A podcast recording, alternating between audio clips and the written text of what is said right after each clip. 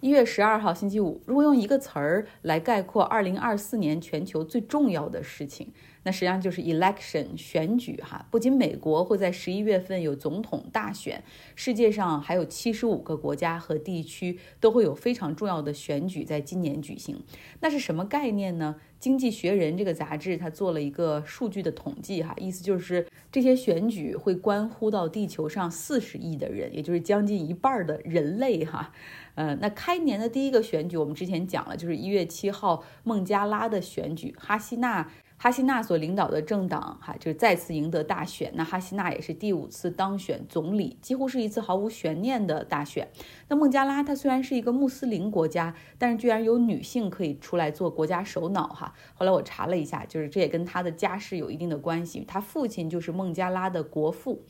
那明天呢，还有一个大选会举行哈，台湾会举行大选，非常有悬念，因为国民党他侯友谊和民进党的赖清德支持率很接近，那还有一个搅局的柯批在。这大选前大概一周左右吧，民调就关闭了哈。最后的一次民调显示，赖清德和侯友谊大概就相差百分之三到百分之五，所以一切皆可能发生哈。在三月份，俄罗斯会举行总统选举，普京将再次谋求连任。目前看来呢，他当选应该没有什么悬念，因为他最大的敌人阿谢列纳尔瓦尼现在还被关在西伯利亚的监狱里面。不过，俄罗斯的大选我们可以关注一下的就是投票率哈，因为这个才会反映民众真正的情绪。在三月份的时候，面临着选举的还有伊朗。伊朗的选民要为两个机构选出代表，一个是议会，另外一个是专家大会。伊朗的议会叫伊朗商议议会，由二百九十个席位，那议员们是由选民选出，这个我们很好理解哈。那另外什么叫做专家大会呢？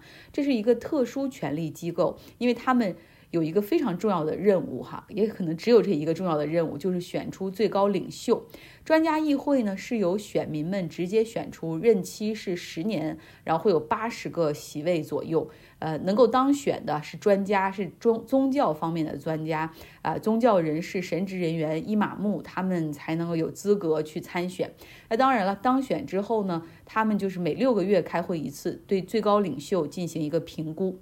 不过，伊朗一直以来就是好多次选举，不论是总统选举、议会选举，还是专家委员会选举，这个选民的投票率其实都已经很低了哈。那在三月份，本来还应该有乌克兰的总统选举举行，但是因为现在是战争的状态，泽连斯基执政党和反对党一起哈都一致同意把这个选举推迟举行。在南亚大陆的两个人口大国，今年会有选举。发生哈，我们先说说人口最多的印度，呃，这个十四亿人口的国家被称为世界上最大的 democracy，就是民主体制国家，所以他们要投票的话，这个时间也会拉的比较长一点。印度呢是议会制国家，所以选民们投票选出的是议会的议员，他们会从四月一号到五月三十一号这个期间举行这个议会选举。那依旧很有可能的就是莫迪的 BJP 这个党派会获。胜，然后莫迪依旧会担任总理哈。如果他不当，那简直就是一个 big shock。呃，但是呢，很有可能 BJP 这个党派他在议会中的席位可能不够 majority，就达不到百分之五十以上，所以很有可能就是 BJP 其实他们也在准备哈，会找一个党派来联合执政。呃，巴基斯坦的选举会在今年的二月份举行。上一次大选中获胜的伊姆兰汗，大家还记得吗？我们以前花好多篇幅讲他，因为他之前是这个板球明星队长哈。他当选总理之后呢？很快就被投了不信任票给搞下去了，然后他不甘罢休啊，一再的组织支持者去抗议。现在他已经是被拘捕的一个状态，当然罪名不是组织集会或者是反对现在的政府，而是他之前当总理的时候把别的国家给他的礼物纳为己有哈，听起来有点荒谬。呃，所以巴基斯坦的政局很让人担忧，会不会因为这个大选，然后之后的结果再起波澜？这个会不会给军队中那些蠢蠢欲动的力量机会呢？哈，所以这个也很值得关注。欧洲今年会有欧洲议会选举，将在跟高考一个时间，六月份的六到九号举行，二十七个欧盟成员国都会举行投票，总共是有七百多个席位。那不同于本国的选举哈，这个欧盟议会选举，选民们考虑的其实更多的是你希望看到一个怎样的欧盟哈。呃，比如说怎么样对待乌克兰，给多少援助，给不给援助，怎么对待俄罗斯，是不是对它进行继续进行这种贸易的封锁啊？包括欧盟的未来，你是希望它更加融合啊，不只是经济上的，而且在军事上这样的也要合作，还是要更加松散呢？所以比较能够反映出选民们是往左还是往右哈，所以这个也很有意思。那在北美洲，墨西哥会在今年六月份举行总统大选。那目前呢，两个比较热门的候选人都是女性哈，所以我们看看，在今年六月份，墨西哥会不会产生一位女总统？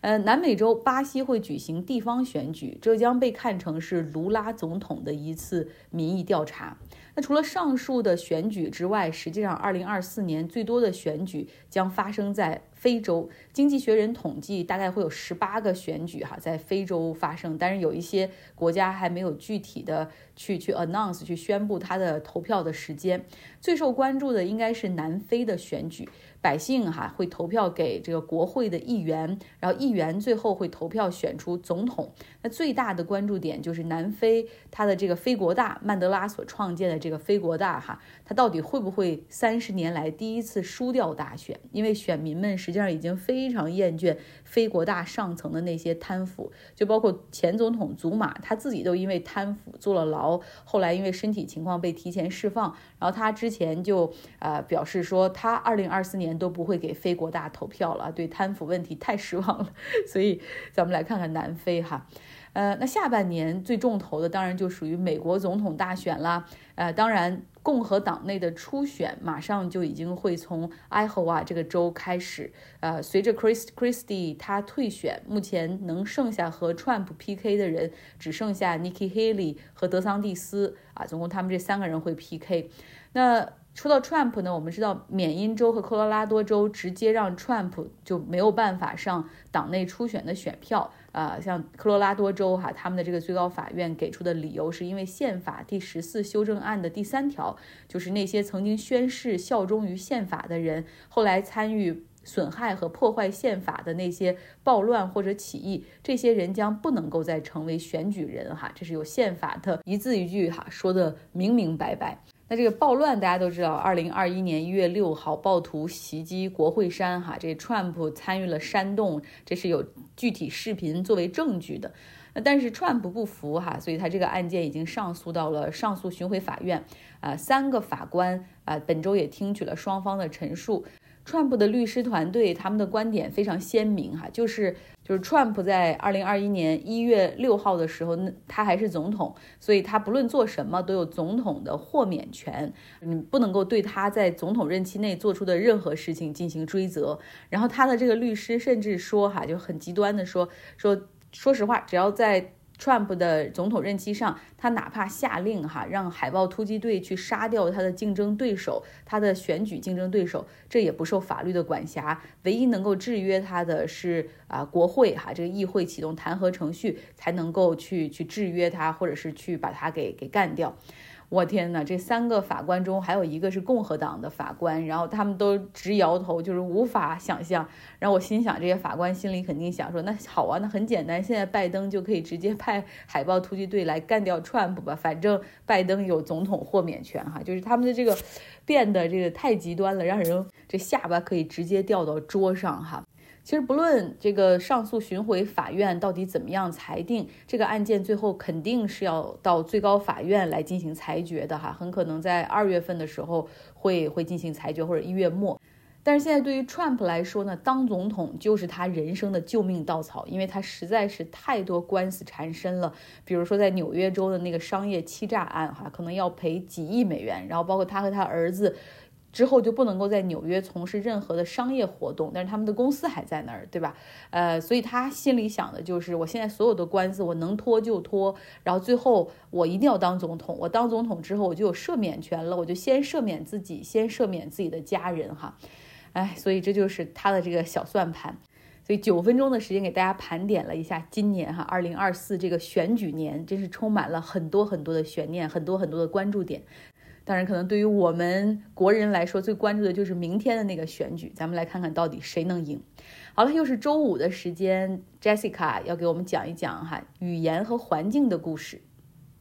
你好，我是 Jessica。我一直挺感兴趣一个话题，就是在海外生活几年，是不是就会自动习得当地的语言？就拿德语来说，因为这个我比较熟悉，就是在海外生活五年或者说十年之后的话，就会自动的，或者说就像学母语一样，嗯，根本就不用去学，也不用去看单词，也不用去呃看特意的去学习，然后十年以后，呃，就自动会了这个语言。就是我我一直挺感兴趣这个话题的，那么呢，就是正是因为感兴趣，所以说就是呃，我在碰到一些陌生人的时候呢，呃，就是开始交流以后呢，大家是都会去问一下，比如说你是来自哪儿的呀？尤其是就是外国人嘛，嗯，然后呢，你在德国待了多长时间？这个肯定是大家首先会去问的一些基本的问题。就是因为我一直有这样的问题，所以说我问过好多的呃这个呃外国人，在德国生活的外国人，像我呀，就像我说我以前去考试的时候经常会。那大家去，既然去考德语，都是外国人是吧？就都跟他们有这样的交流。包括在我前一段时间也是为了就是参加这个考试嘛，然后我就到游乐场，游乐场里面呃就是 Spielplatz，它不是那种花钱的游乐场，就是在每一个呃小区，也不是小区，总之就是每隔几条街就会有一个就是那种公共的小孩子玩的这种地方，有呃这种就是沙呀，或者说一些秋千呀这样的一些游乐的设施，就是。供这个小孩去玩的。那在这个地方呢，经常是会有很多妈妈啊在带着孩子。那这里面呢，肯定是有也会有一些外国的妈妈嘛。然后他们在那儿，离我这工作地方很近，所以有些时候我就呃就是呃站。有些时候我也挺喜欢玩那里面的，是那个攀登呀，成人也可以去里面玩的哈。就跟一些妈妈在沟通的时候呢，我就问他，哎，你在这待多长时间呀？其实我问了好多以后，我就发现了，呃，真的是呃有一些妈妈，她们即使在这边待了五年，甚至七八年。呃。可以说，基本上还是不会讲德语，至少说不能达到流利的呃应用。你比如说，他可能有时候会说一些，但是呃，我说那你可以用这个德语去写邮件吗？对吧？可以书写吗？因为书写是一个比较高级别的语言呃能力的一个呈现。然后呢，他说哦，那那不行，因为那些拼的那些单词，呃，对吧？你的就是拼的都是错的，肯定是没有办法去阅读的。就是最主要的还是以这个翻译软件为主。所以呢，我慢慢的我就发现，对于成年人以后，就是过了十二岁以后去学习语言的话，即使长期在一个国家去生活，如果没有刻意的去练习、刻意的去学习、有意识的去学习当地的语言。我相信还是很难获得的。比如说，呃，看这个网上的视频的时候，嗯，也会有一些人，比如说在阿拉伯国家，这个迪拜呀、阿联酋，然后生活了十几年，甚至生了三四个孩子、五六个孩子，呃，然后看到他们的视频的时候，嗯，仍然能看到他们日常交流的语言还是英语。所以说，阿拉伯语也是很难的一种语言。这个待的时间的长短，并不能决定他就会讲这个语言，还是需要去学习的。这是一个。那就我们再说一下大家呃更加比较关心的，就是中国的。呃呃，父母双方都是中国人，然后在德国生活，小孩子会直接讲两种语言吗？这个也是我很好奇的，在我住的这个地方呢，有很多的中国人，就是双方都是中国人，然后小孩子，呃，在德国出生长大的，呃，有的三四岁、四五岁，呃，有时候在就是呃见面的时候，我也会经常问一下，哎，我说，那你们家小孩既然他是在这儿生活的嘛，出生长大的，呃，他的那个呃，你们就是肯定在家里面会说汉语啊，那他是不是就直接就上来就会讲双语？他说是会讲，就是但是你一听就能听出来带着那个。德国味儿，他不会讲讲的，就像咱们这样，就讲成咱们这个样子。我说那带点味儿的话，就是也还能理，他有他的口音嘛。比如说哪里的中国的南方的啊，北方的口音，这个是正常的，那就是德国口音。我说那他说，但是不会是写的话，还必须得送到中文学校。我说那你跟他爸教不了小孩吗？他说教他能把人给气死。他说你看光中文学校老师布的这个呃作业写一下，老师布置这个字儿写五写五张纸，然后他一张纸上写一个，然后一分钟把作业做完了。在这儿的中。国人的小孩呢，也还是通常最普遍的方式，还是送到中文的学校去补习中文课。而且大家对这个事情也很重视，因为其实大家都发现了，即使父母双方都是中国人，生出来的小孩，他他就是你，即使每天都在跟他讲汉语哈，我也是，我也问了这个问题，我说，那你在家难道不是每天都是？在跟他讲汉语吗？他说是啊，他在他没有上学之前，你每天都是给他讲汉语，呃，包括他吃饭呀、睡觉呀这些方面。但是呢，等到他一上学以后，他接触的身边的小朋友全部都是德国，而且老师上课都是德语。那这样的话，他在学校里面学那些知识呢是比较深入的，那些出现呢用那个德语去学的这个知识，而且呢，他跟他呃，比如说他这个有的家庭生两个、三个小孩，而且他们两个人之间对话还都是用的德语，这样的话就导致他跟你平常交流的这个语言呢，还都是一些比较基本的、简单的生活化的语言，但是他在学校里面学的都是比较深入的语言，所以呢，也导致他能用用这个他的德语呃要比他的汉语好。然后呢，他还说，他说他们家小孩甚至甚至就告诉他说，妈妈，既然你已经在德国生活了，嗯，你为什么不讲德语呢？你都就应该讲德语，你不应该就是经常给我们讲汉语。这也是一个比较有意思的观点。所以说，即使是在海外呃出生长大的，呃，就是父母双方是中国人的小孩，也是在海外需要在呃学习汉语这件事情上下苦功夫，是有意识、用心的去学习。是尤其是在就是在五六岁、七八岁之前学习的时候，小孩子学习语言的能力还是非呃非常快的。这个都是我们知道的，肯定要比呃二十三十以后再去学一门语言用的时间呀，或者说呃这个记的这个速度都会呃增加的。但是呢，就是还是需要去呃学习一下的，就是不是生出来就会。这个也是我问了他们以后，我觉得比较有意思的事情，因为我一觉得呃应该是就直接就是小孩直接就是双语的那种感觉，而且两两种语言是嗯不相上下。但是没有想到问了好几个家庭以后呢，发现呢这个语言还是需要后天去不断的去练习，因为他在德国呢，他是有了这个德国的语境，所以呢中国家庭的小孩呢，他们也会利用寒暑假回到中国，同时也是希望给孩子营造一个中文的学习的环境。他们经常会说到一句话，就是哎呀，这个暑假回国一下，这一个小孩比在中文学校学习那个汉语快得多了。比较有意思的观点和大家分享一下。好，谢谢大家。